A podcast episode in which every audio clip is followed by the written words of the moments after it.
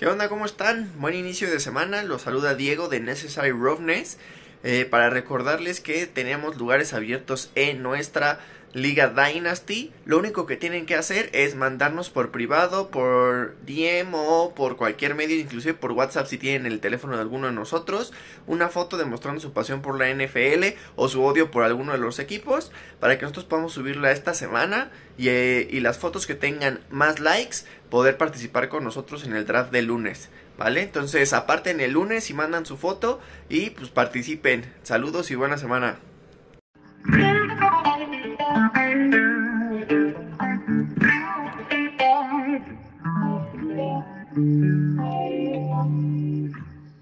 Pues bienvenidos, como fue prometido la semana pasada, estamos aquí de vuelta en otro episodio de Necessary Roughness y pues con un, eh, ahora sí que alguien que nos tenían en la congeladora totalmente. Mores, ¿cómo estás, güey? Qué bueno que te dieron chance de venir a grabar. Bien, después de mis declaraciones polémicas, me mandaron a la congeladora unos cuantos episodios, pero aquí de vuelta, con mucho gusto con todos ustedes. Perfecto. Pat Mayor, como es costumbre, usted es el, el primero en llegar a la clase, el más aplicado. ¿Cómo está? Bueno, el primero en llegar a la clase sí, el más aplicado. No, bien, estoy bien, ya desesperado porque empiece la NFL, pero con un sentimiento agridulce porque el primer mes no voy a poder eh, ver ningún partido porque voy a andar de viaje eh, lejos, entonces pues hasta octubre veré algún partido. Entonces ya saben, todos nuestros podescuchas, si, si de repente la edición está un poco ahí basurosa y todo, no creen que nos quedamos sin presupuesto, solamente mandado, todo el presupuesto se fue a las vacaciones del Pat Mayor. Pero bueno, pues Deb, ¿cómo estás? Ah, acabe de decir que hoy el productor de este programa es el señor Debri Cuevas, entonces cualquier reclamo de más, duro contra él. Por fin, por fin van a ver este, que este programa ya tiene una producción chingona, bien elaborada, minuciosamente. y este, y pues, güey, feliz de estar aquí con ustedes otra vez y ya igual, ansioso porque empiece todo. De lujo, pues vamos a arrancar de una vez y pues vamos a arrancar con algo que comentamos un poquito la semana pasada, pero vamos a ahora sí que redondearlo un poquito. ¿Por qué? Porque Watson pues vuelve a ser noticia, ¿no? Pues platícanos de qué fue lo que pasó con Watson esta semana, qué novedad tenemos, a pesar de que todavía no han lanzado el, castigo final, por decirlo así. Pues bueno, esta vez Watson fue tema de conversación tanto fuera como dentro de la cancha. Primero podemos hablar fuera de la cancha porque antes de que comenzara, bueno, un día antes de que fuera el partido de pretemporada, primero salió a decir que una disculpa a todas las mujeres que pudo haber ofendido por el mundo, algo que pues supongo no tiene absolutamente ninguna relevancia o a ninguna persona le importa que hubiera dicho eso. Y lo más importante, y creo yo que es como en lo que podemos profundizar un poco de las cosas extra cancha, es de que salió a decir que él estaba dispuesto a aceptar que lo castigaran ocho juegos y X cantidad de dinero, como si estuviera él en, en la posición para, para autoponerse el castigo.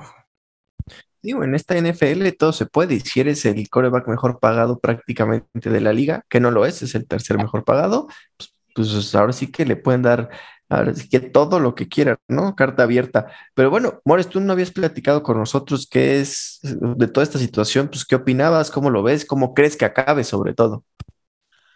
Híjole, es, es un tema bien sensible, ¿no? En algún momento en el chat eh, lo platicamos entre nosotros que mi duda era exactamente de qué lo estaban acusando, ¿no? En, este tema de, violencia sexual, porque creo que se ha manejado muy mala comunicación al respecto y creo que incluso después de, de, poder hablar de lo que realmente sucedió, se sigue generando mucha confusión al respecto de lo que debería ser el castigo, ¿no? Le ponen seis juegos, luego Godel sale a decir que lo quiere suspender un año, luego él dice, bueno, pero si me ponen ocho estoy ok y pido perdón. Entonces, eh, y, bueno, más todo lo que viene atrás, que fueron los tejanos poniéndole todo en bandeja de plata para que siguiera haciendo sus, eh, sus cosas y manteniéndolo por lo oscurito. Y luego cuando llega a Cleveland, este, como que eh, él sigue diciendo como, no tengo ningún problema, pero voy a hacer como que cumplo la regla para, o sea, como para quitarme el problema, para salir del paso. Y les acaba de pasar en, en Jacksonville que lo, lo, abucharon y le empezaron a gritar, este, no means no, no means no. Entonces, creo que trasciende, ¿no? Trasciende lo que, es, lo que le pasa a Watson. Estamos hablando ya de un problema de, género, de, violencia de género, de todo lo que está haciendo. Y para mi gusto, si la NFL quiere todavía ser esa liga modelo o imagen a seguir para los niños, aunque sea de dientes por afuera, tiene que poner un castigo ejemplar a Watson. No, no puede caer otra vez en estas payasadas de decirle, bueno, son seis juegos, hago como que te quiero poner un año, pero en realidad no te quiero poner nada porque me interesa más el negocio. Eso los va a dejar muy mal parados en el largo plazo. Sí, al final, aquí, ahora sí que, como lo decíamos en los pasados, no, no somos abogados ni, ni siquiera también representantes de, de, ninguna de las dos partes para saber la historia completa, ¿no? Y aquí al final, pues lo que nos atañe es la NFL y, y pues, lo que comentas es importante, ¿no? Siempre hay que preservar, seguramente Gudel también tiene que tener cuidado en preservar la liga y qué es lo que, las decisiones que tome ahorita, pues también van a afectar hacia adelante. ¿Qué digo? No es la primera vez que sucede, ni la, ni la última seguramente que va a haber una decisión polémica de este índole. Pero pues vámonos con otro, otro polémico que cree que el mundo gira alrededor de él y que es un tema extra que quiso meter Debrick, porque pues lo ama, pues Lamar Jackson, ¿no? Con su deadline. La noticia de, de, Lamar fue que le puso a los Ravens de deadline para pues llegar a términos para su nuevo contrato la semana 1.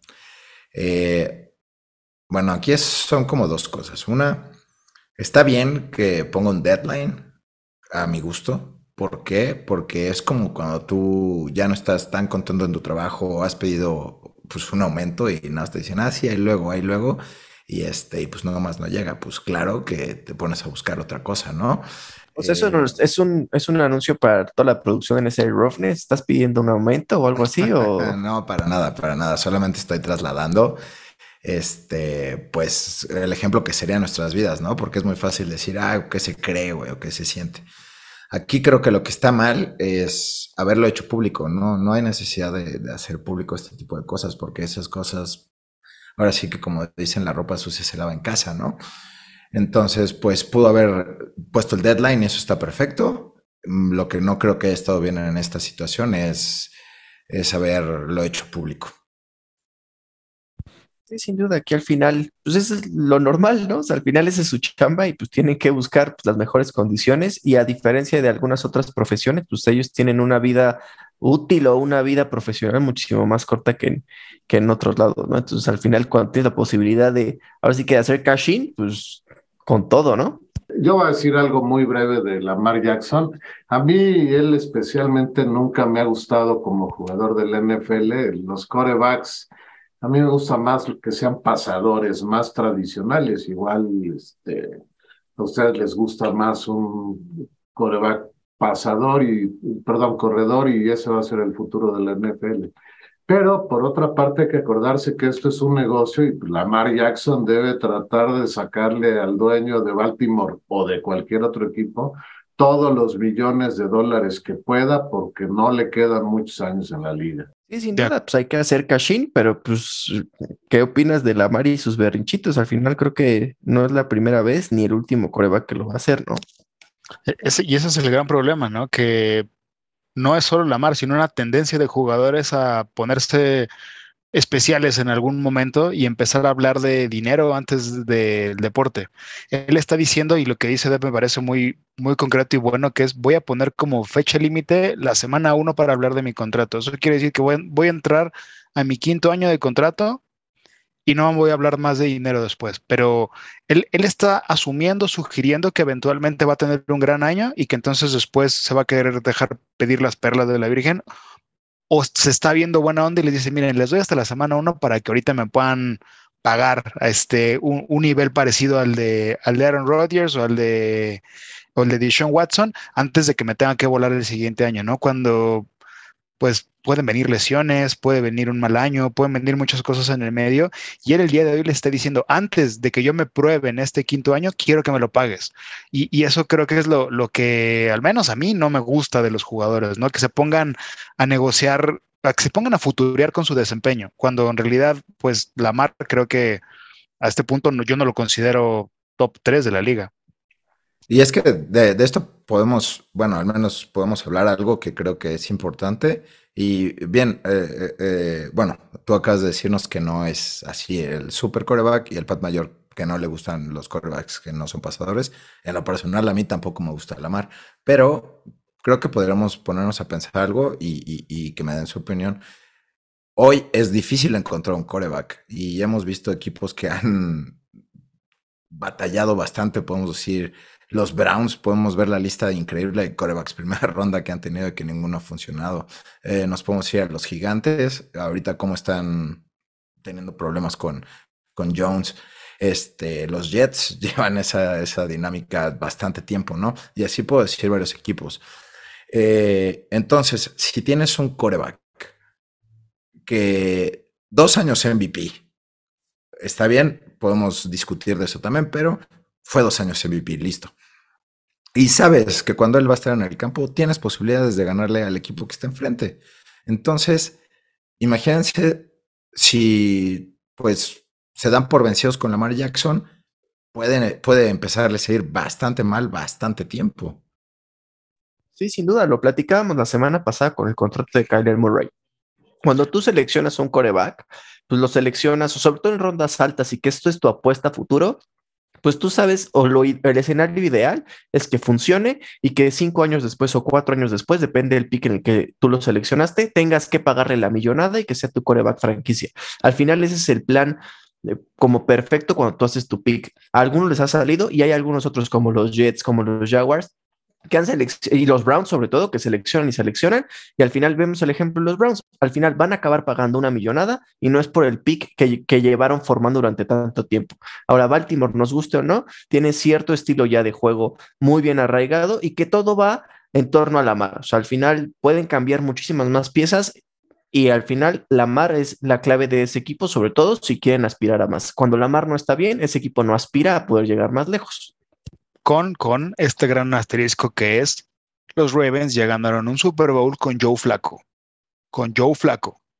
Eso quiere decir que esto es un equipo relativamente nuevo de los 2000 para acá, que ya tenía un estilo de juego basado en una defensa que el día de hoy lo están cambiando todo solamente para la mar, no, yo no creo que sea la historia de una franquicia como que, es continuamente perdedora, como los Browns, como, como los Jets, este, como Jacksonville, que, se encargan de tomar malas decisiones en draft. Creo que por el contrario, son una franquicia consistente y que por el contrario están, pareciera que están hipotecando su propia identidad en darle tanto dinero a, a, a un quarterback que, repito, o sea, por, por más allá de desempeño, ha tenido unos MVPs, pero no les ha dado al día de hoy ningún anillo y que tampoco creo que vaya a ser la solución él solo. Necesitan algo más alrededor y no creo que él, él por sí solo sea la pieza fundamental que le esté faltando a los Ravens. Mira, yo no creo que un jugador en ningún equipo pueda ser la pieza fundamental. Sí puede ser una pieza muy importante, pero cuando los equipos se dedican a darles millonadas a un jugador o a un par de jugadores, se, se vuelve muy complicado tener un roster competitivo. ¿no? Entonces yo esa filosofía de darle mucho dinero a uno de los jugadores, creo que no conduce a la consecución de campeonatos. Vamos a ver con los Rams, por ejemplo, los Rams es un caso interesante que puede ser que incluso haga que se modifique cómo se maneja el top salarial en la liga, porque los Rams tienen mucho dinero metido ahí y no se ve que tengan la intención de limitar lo que le está pagando a sus jugadores. Claro, ahí no es uno o dos, le han dado mucho dinero a varios. Entonces, ahí puede ser que un tema interesante para ver a futuro.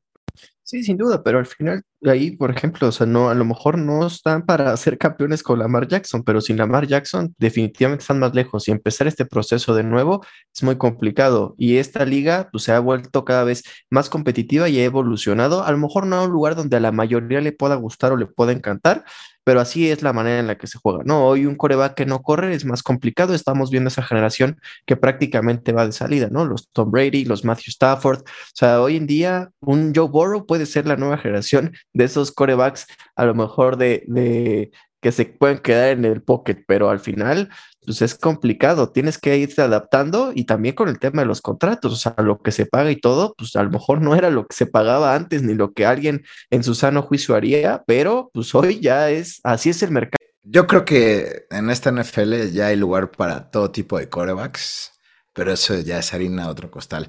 La neta, lo que dijo Mores, yo lo estuve pensando bastante esta semana. Y, o sea, sí, justo ganaron un Super Bowl con Joe Flaco. Entonces, estoy de acuerdo que no tienes que tener al super mega coreback. Y también es algo que eh, em, tengo sentimientos encontrados con, esos Ravens, porque en papel tienen una buena defensa y, es una defensa que me gusta mucho. Pero por el otro lado, también es eso que se han enfocado demasiado en que Lamar Jackson sea el centro de atención y el sol de ese equipo.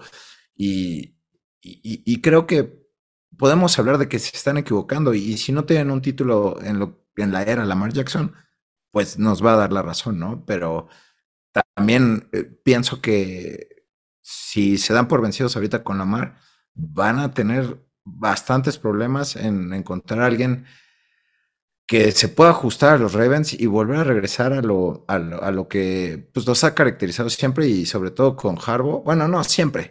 Y Harbo lo, lo, continúa haciendo, que es tener unas defensas extraordinarias. Este, y pues no olvidemos que después de ganar ese Super Bowl, hicieron a Joe Flaco el quarterback mejor pagado y para eso se tuvieron que deshacer de toda la defensa. Y a partir de allí fue cuando los Ravens empezaron a sufrir bastante sin duda, al final un, jugador no hace el equipo, pero creo que yo Flaco no era tan indispensable para esos Ravens como lo es hoy Lamar Jackson, nos guste o no, para el, para el estilo de juego que tienen los, o los Ravens al día de hoy, ¿no? Sea, al final sigue teniendo una muy buena defensa, pero esa ofensiva la mueve totalmente eh, Lamar Jackson. Y al, y al nivel de NFL que hay hoy en día y sobre todo en esta conferencia, pues con pura defensa ya no te basta, ¿no? Tienes que saber mover el balón porque tu defensa no te logra cargar. Pero bueno, pues vámonos con con, el siguiente tema del día de hoy, que, fue, que es pues, los primeros partidos ya que tenemos de preseason, ya, ya empezó esto y pues eh, tenemos que elegir por ahí, tenemos algunos jugadores que sobresalieron en esta primera semana y pues vamos a ver si acaba, acaban haciéndole justicia al hype o acaban siendo puro humo. ¿Qué jugador de esta primera semana de preseason, Mores, pues fue el que crees que pueda realmente tener un impacto para su temporada ya, ya iniciando en semana 1. Yo creo que solamente de Sean Watson. a ver si juega o no juega. la verdad es que me eché muy pocos partidos de esta semana 1 de pretemporada. Me sorprendió sobremanera que hubo muchos equipos, entre ellos los Cowboys contra eh, los Broncos de Denver, donde los titulares no jugaron ni una serie ofensiva. Eh, son, no sé si, si a este punto lo siguen tomando como una extensión del campo de entrenamiento. Eh, recuerdo por, todos los demás años que al menos jugaban una, dos, tres ofensivas. A, veces echaban un cuarto completo si tenía suerte. El día de hoy no, no los estamos viendo y sinceramente se me hace complejo hacer un análisis respecto de los que han tenido un buen desempeño, porque tampoco siento que están jugando contra defensas, no están jugando ofensivas y defensas de, primer equipo. Entonces, eh, a mí se me hace difícil, creo que más, lo que más me llamó la atención de la pretemporada fue que a Watson lo abucharan tanto el, público, ¿no? Que siento que al final del día eso va a acabar repesando la temporada regular. De ahí en fuera, ante desempeño, la verdad, este, no, no tengo mucho comentario. Sí, digo, al final, este, o sea, esta nueva ideología, pues depende totalmente del coach, ¿no? Si quiere arriesgar o no quiere arriesgar. Eh, eventualmente es un equipo, este es un juego de contacto y aunque sea en pretemporada o sea en semana uno, pues está el riesgo de las lesiones totalmente latente, ¿no? Pero pues al final es personalidad total de, de lo que quiera ver y de lo que quiera plantear, ¿no? Creo que también es complicado los jugadores que cambian de equipo, pues se puedan adaptar solamente con puros entrenamientos, ¿no? No es lo mismo el training que ya llegará al menos a un juego de pretemporada que exige otro nivel de rendimiento. Pero, Pat Mayor, ¿usted qué jugador ve dentro de esta pretemporada que pueda tener impacto en, la temporada regular? Fíjate que, que, me gustó mucho el desempeño de Julio Jones con los Bucaneros de Tampa, ¿no? Eh, tuvo buen partido y ha tenido muy buenos entrenamientos lo hemos estado siguiendo en el estadio de Tampa, donde entrenan, y ha tenido muy buenos entrenamientos y además es evidente que tiene muy buena química con el, el coreback de ese equipo, que es un señor de nombre Tom Brady, ¿no? Eh, el problema con Julio Jones en Tampa es, en el depth chart debe estar en tercer o cuarto lugar de receptor, ¿no? por la calidad de los receptores que tiene Tampa Bay. Entonces no sé si Julio Jones, que aparentemente se recuperó ya de las lesiones que lo aquejaron los últimos años, si no va a ser un desperdicio en Tampa. Yo la verdad no sé si Julio Jones vaya a ser este, pues gran, gran pieza en, Tampa porque eh, creo que lo llevaron para cubrir un poco el espacio que va a dejar Gage al principio, que diga Gage, que va a dejar Godwin al principio. Y justo, justo, pues trajeron a Gage también, ¿no? Entonces, creo que en cuanto esté Godwin, Julio va a pasar como a la historia en ese equipo. Sí, al final eso es, eh, pero la química la va a ir desarrollando ahorita que la necesita como tal Julio Jones. No nos gustó para nada lo que vimos eh, el año pasado con los Titans, las veces que pudo pisar el campo sin lesiones. La verdad es que no rindió como se esperaba o por para lo que realmente hicieron el, el o lo que le estaba pagando los Titans, ¿no? No por nada pues hoy cambia de equipo, pero pues creo que llega pues a perseguir el anillo, ¿no? Como fue en su momento Antonio Brown, como lo fue Leonard Fournette, pues lo que parece ser el, last dance de Tom Brady, ¿no?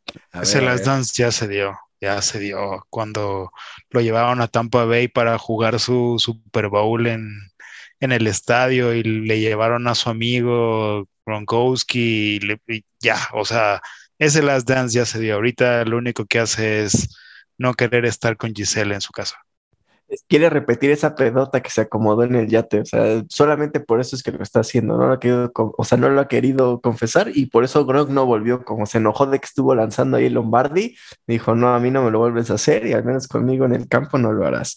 Pero bueno. Y pues uso, eso justo puede ser conversación porque pidió dos semanas, creo, si no me equivoco, de, de, vacaciones, que por personal issues y pues la verdad yo creo que ya le había prometido unas vacaciones a sus hijos o, algo por el estilo.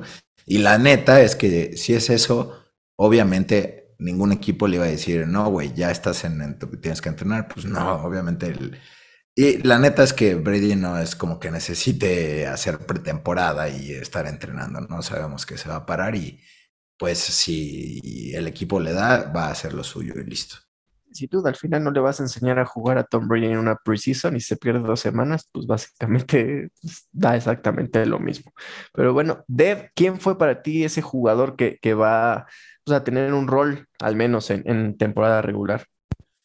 Pues mira, aquí más de hablar de alguien que va a ser principal, me va a ganar un poco el romanticismo y voy a hablar de alguien de los Cowboys. Eh, al principio del juego de, esta semana de los Boys, eh, eh, metieron a, Josh Ball como, como tackle izquierdo y neta es que se lo comieron horrible. Y mira que estamos hablando de puras banquetas, ¿no? pues como se lo comieron horrible, pues metieron a, pues al mexicano que, que anda ahí en los Boys. Y este. Y, la saca el arcón. Sí, sí, sí, saca el arcón. y la neta es que no lo hizo absolutamente nada mal. Este, no se le fue nadie. Por su lado no entró nadie. Y más allá, obviamente no va a jugar, pero me daría tanto gusto que lograra entrar al roster. Pues porque sería algo, pues creo que un poco histórico, ¿no? Nadie como en una posición de ese tipo. Bueno, en una posición importante en la NFL ha logrado estar en el roster, ¿no? Sí, digo, y otro de los mexicanos fue el coreback al que cortaron, ya los Rams lo cortaron, ¿no? Entonces, pues al final eso también habla del, o sea, de lo difícil que es, ¿no? O sea, al final el desarrollo que llevan los jugadores en Estados Unidos, pues para nada tiene que ver el desarrollo que, tenemos aquí en México y pues que está ahí y saca el arcón, pues creo que vale muchísimo la pena poderlo seguir y ojalá pueda quedarse en un lugar en el roster. Pues yo tengo dos jugadores que son para mí que van a generar un impacto durante la temporada y que se lucieron en esta, en esta semana uno de pretemporada.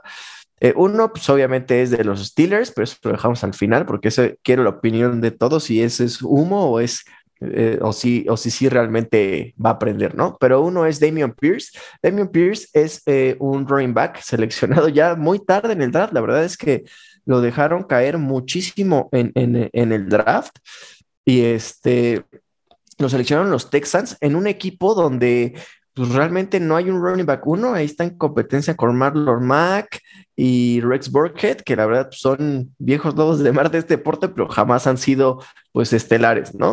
Eh, Damian Pierce fue muy eh, subutilizado en, en, Florida durante su etapa colegial y pues la rompió durísimo en, en semana uno y creo que pues esos Texans pueden haber ahí encontrado un running back que les ayude a, pues, mantenerse en los juegos, ¿no? Y a ser un poquito más competitivos de lo que a lo mejor pintaba el roster en un inicio. Sí, sí, sí, la verdad es que ahí a mí Damon Pierce me, ha dado buen sabor de boca, eh, sobre todo en una ofensiva que, pues, todos creemos que eh, va a ser muy difícil que produzcan. Eh, tiene una línea ofensiva arrancada por ahí del lugar 29 que es algo bastante malo, entonces es, eso, esto va a afectar. Y también creo que va a afectar el, tipo de juego de los, de los Texans, ¿no? Desde hace dos años andan batallando con un, con un corredor. Llevaron a David Johnson, que para mí ese güey desde que estaba en Arizona ha sido la mentira más grande de la NFL. Este, y pues no le dieron tantos toques. El año pasado, básicamente todos los corredores que llevaron fue absolutamente para nada. Entonces, espero que este año, pues cuando más le den la bola, digo, tiene el power porque tiene 22 años, este, y, pues necesita David Mills que, hagan otra cosa además de pasar, porque pues el, año pasado, si bien a mi gusto no lo hizo nada mal, este, pues nada más lo exhiben haciendo lo que lance y lance y lance y, y que no exista el juego terrestre porque pues lo hace totalmente predecible pues la oportunidad está ahí y los novatos, pues al final, eh, pues aunque entren siendo novatos a la liga, pues el lugar siempre en NFL se gana en el campo. Entonces, si tú lo demuestras, no importa si llevas uno, dos, tres años, pues al final van a poner a jugar al que mejor esté y al que se vaya ganando el lugar. Entonces ya está, eh, ahora sí que en él el mantener el lugar o no antes de que yo dé mi opinión, que yo obviamente, pues por ser los Steelers, vi el juego, no sé aquí si alguien vio el juego y sobre todo también pues, si alguien lo vio en colegial jugar y qué opina de George Pickens. Este, pues sí, la neta es que, digo, ese equipo de Georgia, la neta es que era un equipo casi, casi 100% profesional. Eh, y la neta es que Pickens es un monstruo, siempre lo fue, y no habría por qué no hacerlo en la NFL tiene el power, tiene el cuerpo, tiene las rutas y creo que más importante la inteligencia. Aquí más allá del problema de Pickens, que bueno, creo que los Steelers tienen magia para encontrar receptores. Este, desde Antonio Brown, sin hablar de cosas extra cancha, después este Juju, ahora Deontay Johnson, Washington, pues tienen magia para encontrar receptores. Este, y esta vez no va a ser la excepción. Aquí lo que va a estar bueno y, me gusta que va a pasar es que va a ser una buena pelea con, con Johnson, con, con Claypool. Y lo único que va a ser complicado, y creo que va a estar complicado para todo el año, va a ser quién les lanza. Sabemos que Mitch Trubisky no es un quarterback titular. Eh, por ahí el otro se llama Hobbs o algo así no me acuerdo bien, pero pues sabemos que ya lo intentó y tampoco funcionó absolutamente para nada. Eh, tienen a Kenny Pickett, que pues lo hypearon un poco por jugar el cuarto cuarto y anotar un touchdown cuando estaban jugando los totalmente ofensivos que van a cortar. Entonces, este, pues hay que, hay que ver, hay que ver. Eh, creo que es el principal problema, quién le va a lanzar, pero de su talento creo que es indudable. Oye, hablando de Juju Smith Schuster, que mencionaste, Debri, que ahora está con los jefes de Kansas, ha impresionado mucho en el eh, campo de entrenamiento, corriendo buenas rutas, desmarcándose y teniendo una buena química con su coreback, cosa que es muy importante, ¿no? Además, él sí va a tener un coreback que le va a lanzar bien la pelota, veremos qué tanto impacto tiene Juju ahí. Y el otro jugador que quiero yo mencionar como una posible sorpresa es a Christian Barmore de los Patriotas. Christian Barmore es un jugador egresado de Alabama que va a iniciar su segunda temporada, pero según los reportes que he estado viendo del campo de entrenamiento, la ofensiva de los Patriotas no da una y muchas personas lo atribuyen a que esta bestia defensiva no los deja jugar. Ya veremos si en la temporada regular la ofensiva de los Patriotas mejora o la defensa encabezada por Christian Barmore va a tener que cargar al equipo. Aquí más bien creo que la bestia defensiva que no los va a jugar se llama Patricia, porque es el güey que va a poner las jugadas y ese güey no tiene ni maldita idea de lo que es una ofensiva en un equipo. Yo no sé qué está pasando ahí nadie sabe lo que está pasando ahí, pero pues Belichick es demasiado bueno que me imagino y quiero pensar por el bien de, de este podcast, porque la verdad es que la mitad son patriotas, que pueda resolverlo, porque si no, van a ser víctimas de bullying toda la temporada y de una manera tan brutal que no se la van a acabar. Y acaban de sufrir un season ending duro, el de Malcolm Butler hoy digo, no sé qué tan duro, porque Butler apenas regresó y Butler, pues no es el mismo que hizo esa jugada ganadora contra los Seahawks, ¿no? Al final, Butler, pues prácticamente iba para ayudarle a Patricia, ¿no? Ya que Patricia iba a ser coordinador ofensivo y defensivo, pues a lo mejor acomodó un poquito la defensiva, en lo que Patricia, pues lograba ver dónde, dónde se deben de alinear los wide receivers y los running backs, ¿no? Pues ya a, otro que quería mencionar hoy es este, a Zach Wilson. Eh, al principio, cuando pasó lo de su lesión solito, me enojé y empecé a decir que los juegos de pretemporada y no sé qué. Y este, y no me enojé porque sea mi jugador favorito ni nada, solamente es alguien que yo quiero ver jugar. El año pasado también estuvo lesionado. Y pues ya con la cabeza más fría me puse a pensar, pues sí, es un güey que tiene que jugar la pretemporada porque necesita que le den reps, necesita lanzar, necesita estar en el juego en vivo para pues para estar caliente para empezar la temporada. Si, si, si se lesiona o no, puede pasar entre temporada o va a pasar en la temporada regular. Entonces, eh, creo que qué bueno que su lesión no fue tan grave. Creo que no va a jugar la, semana 1 pero no le veo gran problema. Van contra Baltimore y creo que básicamente es un juego que tienen presupuestado perdido. Así es que que regrese con todo en la semana 2 y pues a ver qué tal le va a él, porque los Jets los tenemos proyectados como pues no para que ganen la división, no para que vayan a playoffs, pero pues sí para que mejoren contra el año pasado, ¿no? Fíjate que va a ser interesante ver qué tanto les aporta el ala cerrada que llegó de Minnesota, Tyler Conklin que tuvo muy buena temporada la pasada y aparentemente ha tenido buena química con Zach Wilson. Entonces, yo creo que los Jets, teniendo un esquema de pases más o menos similar al de los Patriotas, puede convertirse en un equipo que consistentemente pueda avanzar y a ver si Tyler Conklin puede con ese papel creo que lo más importante de esos Jets pues, fue esa línea ofensiva, ¿no? Y que justo está funcionando tan bien que Zach Wilson se fue a lesionar solo, ¿no? Por hacer, y que justo algo que, había comentado, digo, dijo ahorita el tema de la lesión, pero si no vieron la lesión, realmente ese es un error de novato y que no se le puede permitir. Si tú eres el futuro de esa franquicia y te estás jugando tu futuro en la NFL, no puedes hacer eso. O sea, tú como coreback tienes una jugada así, ojalá puedan buscar, te tienes que salir del campo por buscar un par más de yardas y hacer ahí una finta medio, pues no medio, pues más bien muy basura, pues acabó lesionado por una tontería. En el primer juego de pretemporada no estás jugando absolutamente nada, tienes garantizado ser el titular y haces esas tonterías, pues al final es tirar pues, tu temporada, casi estuvo a punto de tirar su temporada y la de los Jets a la basura. Aunque por ahí Jimmy Garoppolo iba a ser ganón, ¿eh? No, como si la temporada de los Jets estuviera ya tirada a la basura desde el. Bueno, y ya pues por último de, del que quería hablar, porque me pareció algo bastante gracioso, es que por todos lados andan que el Romeo Doubts y el Romeo y no sé qué.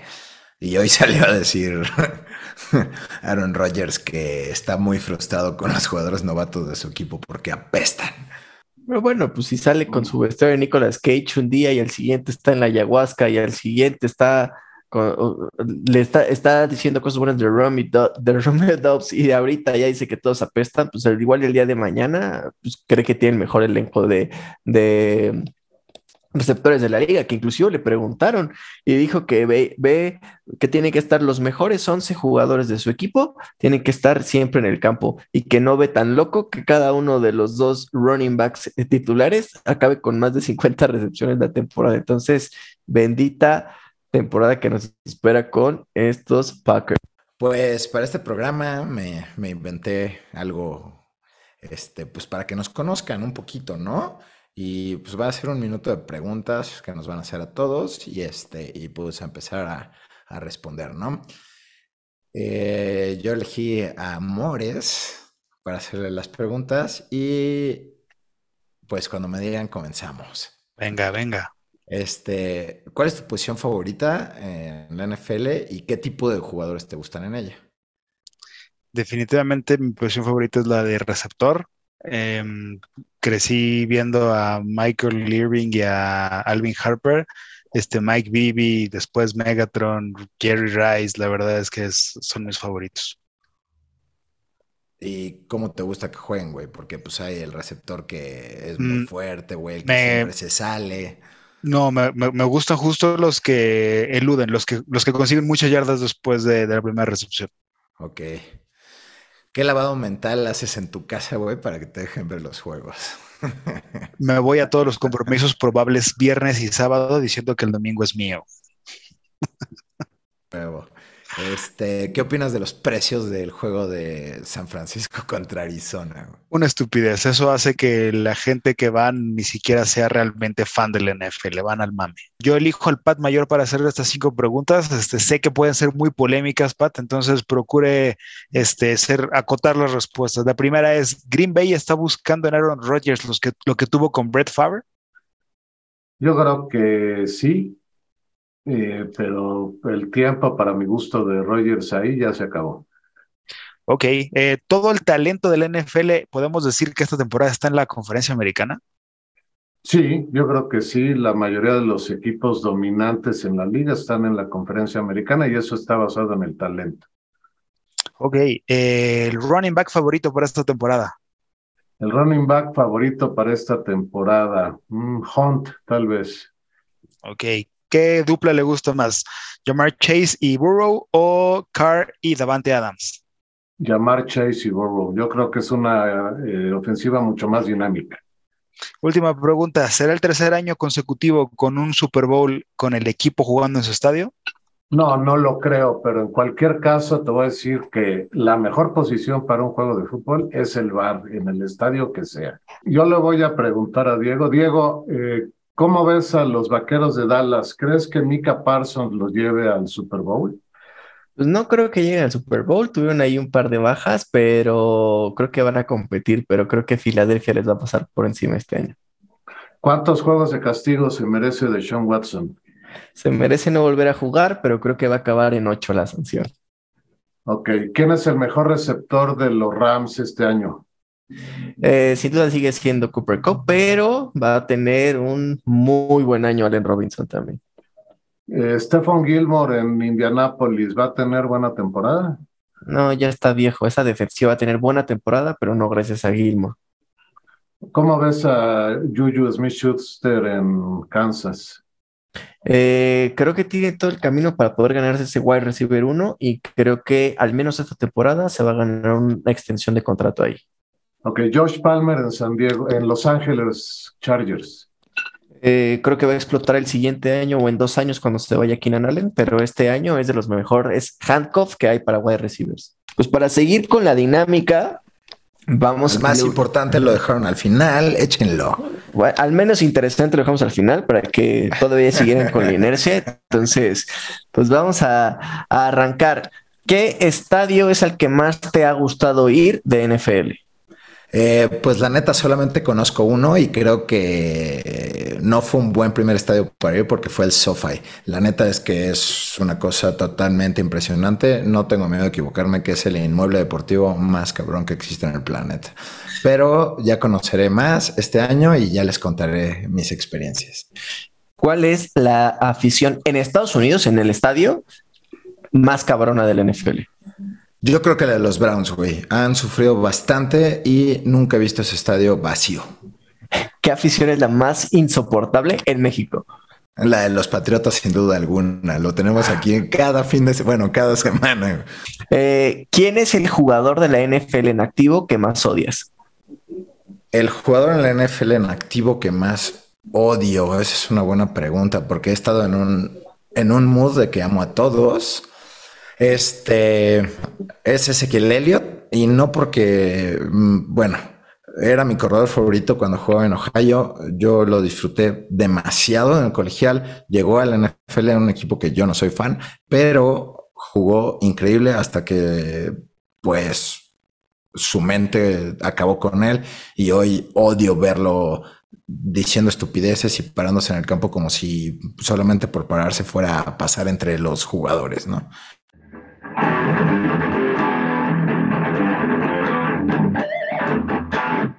Pues digo, por nuestro programa es casi todo, pero justo hicimos un anuncio. Ojalá hayan escuchado el, podcast de eh, Fantasy Roughness. Y ahí vamos, tenemos un anuncio que es, eh, vamos a lanzar nuestra Diga Dynasty. Es totalmente gratuita. ¿Por qué? Porque seguramente ustedes ya están gastando media quincena en todas las ligas que tienen para este año y no queremos que ser eh, la causa por la cual pues, no los dejen venir a grabar Mores o por la causa por la cual pues, se divorcien, ¿no? Entonces, el Dynasty pues, va a ser un startup. Vamos a arrancar. aquí hay un anuncio súper importante. Dani, como ganó el Roughness Bowl pasado, pues ya se ganó el lugar junto con nosotros. Hay cinco lugares disponibles.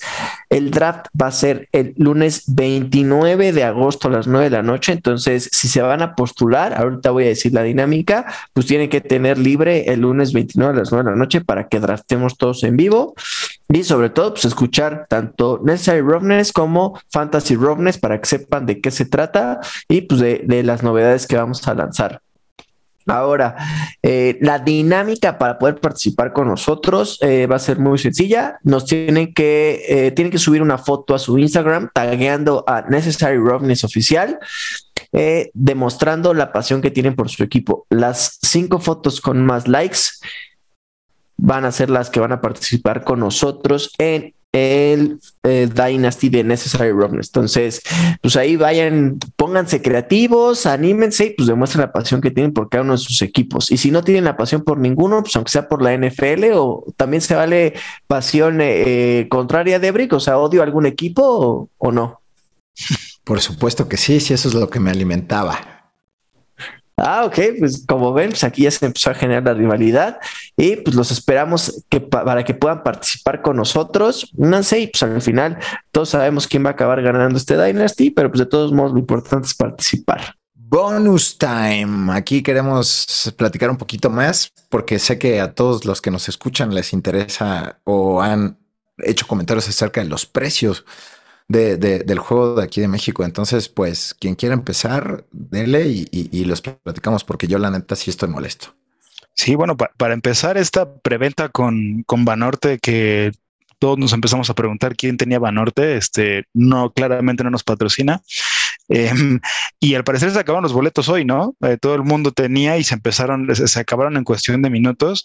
Eh, los precios a mi parecer no me parecen nada accesibles para, la gente, para los realmente fans. Yo creo que los 49 tienen un grueso de afición larguísimo en México y muchos de ellos se quedaron con las manos vacías, ¿no? Em, precios altos, poca disponibilidad, muchos están con, el, con la justificación de decir sale más barato ir a ese partido que irte a, a Estados Unidos a verlo uno, pero las reventas ya son una locura. Y entonces yo me pregunto, con esa reventa que además tiene mercado, ¿realmente la gente que lo está comprando está, está yendo por el mame o, de verdad gente que está pagando 15 mil pesos por boleto no tiene para irse a San Francisco a ver un partido al Levi Stadium? Pues sí, creo que es una grosería, sobre todo, pero digo, al final creo que pues sí parte es el partido, pero creo que también es pues, todo este tema que ha sido toda una mafia y no nada más para la NFL, sino la plataforma que te da los boletos y que tiene ahora sí que la exclusiva, pues es lo que ha pasado con cada los eventos, no nada más para los eventos deportivos, sino para conciertos y para todo, y es un pan todo el día, ¿no? Y a mí lo que me extraña es que la NFL, siendo una organización que dice pintarse como para los aficionados y por los aficionados, pues no haya revisado esta parte y ponga más acceso en otro lado, ¿no? Y al final, pues todo se, se vaya al tema de la reventa, que inclusive eh, la página pues siempre está teniendo fallas durante, durante la venta de los boletos, el precio, pues digo, al final es una verdadera grosería lo que se paga, más lo que le estás pagando a esta plataforma de boletos que no te garantiza absolutamente nada y que a pesar de que pudieras llegar a entrar para poder conseguir tus boletos y demás, pues muchas veces es hasta en lugares separados, ¿no? O sea, no puedes ir ya ni siquiera comprar de dos en dos, o sea, al final, y, no, y lo que no entiendes es cómo cuando tú llegas y a lo mejor hay acceso a una reventa o ves publicaciones que ya tienen los boletos, pues cómo es que tienen boletos todos juntos más de dos boletos o más de tres boletos en la misma zona. Y dices, oye, pues yo que lo quise hacer, no pude comprar dos juntos, pues cómo es posible que pueda tener tantos, ¿no? Al final creo que es lucrar con el tema de la, de, de la emoción de la gente y pues creo que al final pues, la mayoría vamos a acabar por optar, optando por verlo en la televisión, en un bar, etcétera, y pues al final pues, Ojalá hubiera en algún momento esa conciencia de decir, es que vamos a, realmente a protestar sin comprar los boletos y que se quede con todos sus boletos. Pero pues digo, sabemos que eso no va a, no va a pasar y pues, eventualmente pues, la mayoría va a acabar consiguiendo sus entradas en reventa, ¿no? Sí, pero es, eh, a mí me parece algo ridículo y lo platicaba con Mores antes de empezar el programa, eh, que a mí me parece increíble cómo eh, en Estados Unidos, dentro de la misma página de Ticketmaster, puedes comprar la reventa y muchas veces mucho más barato del precio original del boleto. ¿Esto por qué pasa? Porque es legal.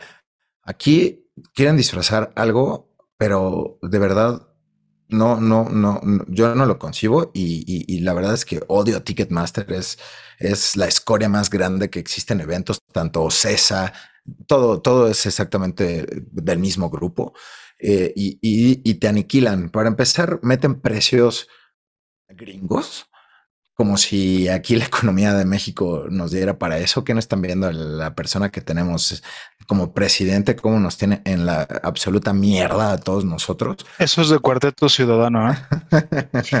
Ahí estamos promocionando el podcast del señor Rafa. Y este, y, y, y neta es que Güey, como dice Mores, realmente la gente que le gusta la NFL, pues no tengo miedo de decir que más del 70% es gente que no va a pagar 8 mil pesos por un boleto para ir al Estadio Azteca. Este, pero para todos esos que, que, están en esa situación como yo, vamos a armar algo nosotros de Necessary Roughness, el cual va a ser gratis. Lo único que pagarán son sus chelas y la neta es que creo que nos vamos a divertir más. Con esta, con este cierre cargado de polémica política y odio por parte de Ebrick, pues no queda otra más que cerrar el programa el día de hoy, porque ¿qué más se podría decir, no? Mores, pues bienvenido de vuelta, esperemos que no sea por única ocasión, vámonos. Muchas gracias a todos por escucharnos. Yo soy Jorge Mores y con el gusto de siempre nos estaremos escuchando aquí cada semana, a menos que mis hijos digan lo contrario pues venga, al final aquí el tema de los hijos tiene apaleado amores. El Pat Mayor ya tiene experiencia y aún así aquí está, pero por el día de hoy, eso es todo, Pat Mayor. Vámonos. Así, es, un placer estar con ustedes, eh, nuestros queridos podescuchas y con mis compañeros de Necesario Raptors. Venga, pues de sin tanto odio, despídete, por favor. Al contrario, yo dije que ya esta temporada todo positivo y puro amor. Y pues nada más estamos esperando a que, a que Diego se una al club de los papás y Rafa también para, para que sientan lo que se siente, este, pues a veces tener que dormir a los, a los chilpayates.